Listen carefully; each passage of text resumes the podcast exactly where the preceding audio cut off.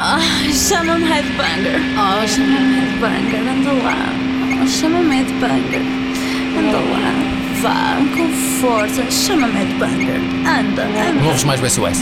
Estás castigo, não ouves mais o SOS. É a última vez que ouves o SOS. Acredito. Estás a ouvir? Hã? Diz Não volta a acontecer isto. Não ouves mais o SOS. Fora. SOS. Do extremo ao caos. E de forma perfeitamente inevitável. E de onde não há escapatória possível. Vamos viajar, vamos mergulhar até às infradimensões e vamos vaguear através do insano mundo do nosso diabrete Scultore, onde tudo que por lá sucede, por mais incrível que vos possa parecer, representa a mais pura das realidades. Assim sendo, o governo português classificou uns quantos guardanapos e folhas de papel higiênico oficiais, onde abordam um encontro entre uma asa delta militar de dois lugares e um objeto voador não identificado, isto ao largo da Ilha das Berlengas, em 10 de maio de 1985. Os guardanapos e folhas de papel higiênico são compostos por meia dúzia de rabiscos, entre os quais surge um acontecimento em particular. Segundo o governo português, uma asa delta militar de espionagem com dois mancebos pendurados estava a realizar uma operação de reconhecimento sobre a colónia de coelhos selvagens das Berlengas e os seus hábitos de reprodução cruzou-se, ou melhor, avistou um objeto não identificado perto da ilha às 0 horas no horário local.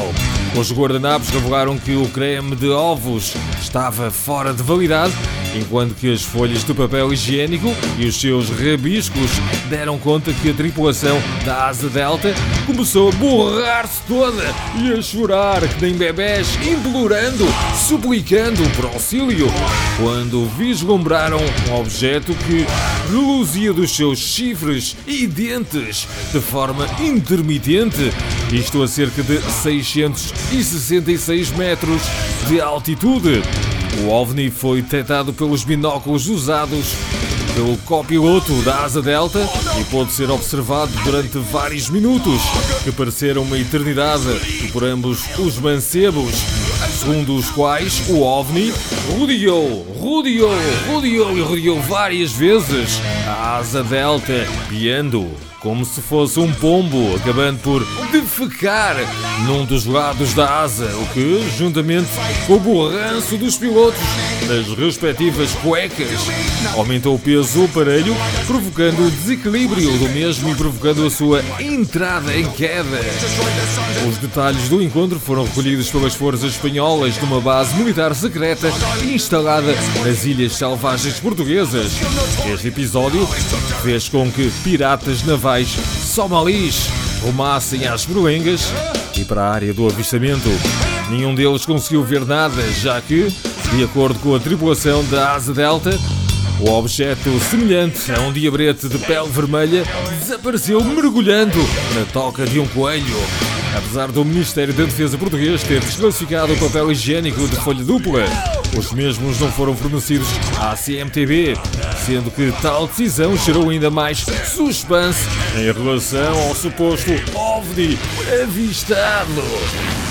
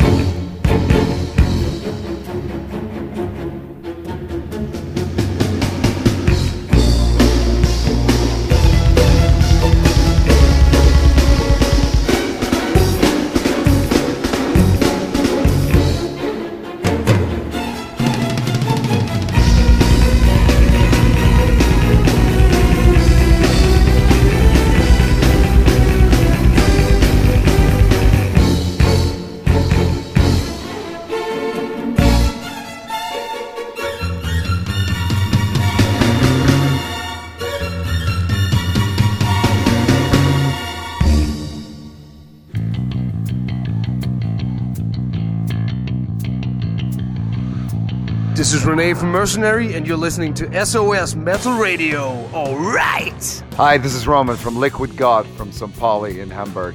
Uh, you're listening to SOS Metal Radio Show featuring Metal DJ J Imperatore. Devidamente acompanhados pelos vossos progenitores, ou não? Devidamente enclausurados, digamos, no vosso quarto ou noutro qualquer local, barricados, ansiando, temendo pela avalanche que se aproxima neste autêntico devaneio literário sem qualquer nexo. Estão vocês, neste momento, prostrados, rezando a deuses que nem sequer acreditam, porque não há forma alguma de vocês se esquivarem ao que aí vem. É verdade. É verdade. É inevitável acompanharem-nos até ao insano mundo do nosso diabrete Sculptore, onde tudo por lá sucede apresenta, acreditem ou não, a mais pura das realidades. E assim sendo, vamos voar direitinhos até ao Irão. É verdade, até ao Irão. Vai ser bonito, é? Iranianos detidos por vibrarem ao som de emissão de rádio. Chefe da polícia diz que grupo de indivíduos vestidos de negro ofendeu a moral pública e a música tradicional iraniana. Manuel Pinto, de turbante na cabeça, criticou a decisão através da sua conta existente no Facebook e controlada pelo seu sogro, com a supervisão sempre atenta da sua sogra. Aparentemente fazer airbanging, mosh e um humilde wall of death pode ser considerado crime grave no Irão. O chefe de polícia de Teherão, José Mohamed Carlos Abdul Fernandes, iraniano de descendência portuguesa, ordenou a prisão de 332 homens, 333 mulheres e um diabrete de pele vermelha e chifres na cabeça, por estarem inicialmente a fazer headbanging e mosh em plena praça central da capital iraniana. E finalmente incitados pelo referido diabrete, um Wall of Death, isto tudo ao som da emissão do SOS Metal Radio Show. De acordo com o Bófia, aquela pequena multidão ofendeu a moral pública e a música tradicional iraniana, além de ter esgotado o estoque clandestino de cerveja de Teherão informou a Moss News, agência noticiosa israelita. Contudo, o presidente iraniano parece não concordar com a decisão, isto de acordo com a mensagem que postou no Twitter de Donald Trump. Escutar metal é um direito universal de todos os seres que habitam no planeta, incluindo dos seres humanos. Não deveríamos ser críticos com estes comportamentos, disse no post. Assim como no vídeo do Toxic Wolf dos Exodus,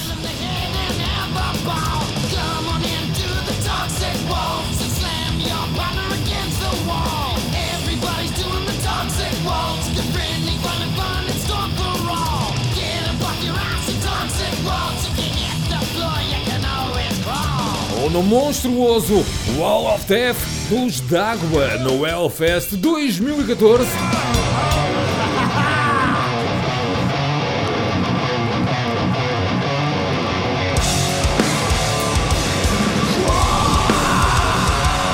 Fãs iranianos ao som da emissão do SOS Metal Radio Show, a ser debitada em alto e bom som na capital iraniana, recriaram com muita intensidade e precisão esses grandes momentos.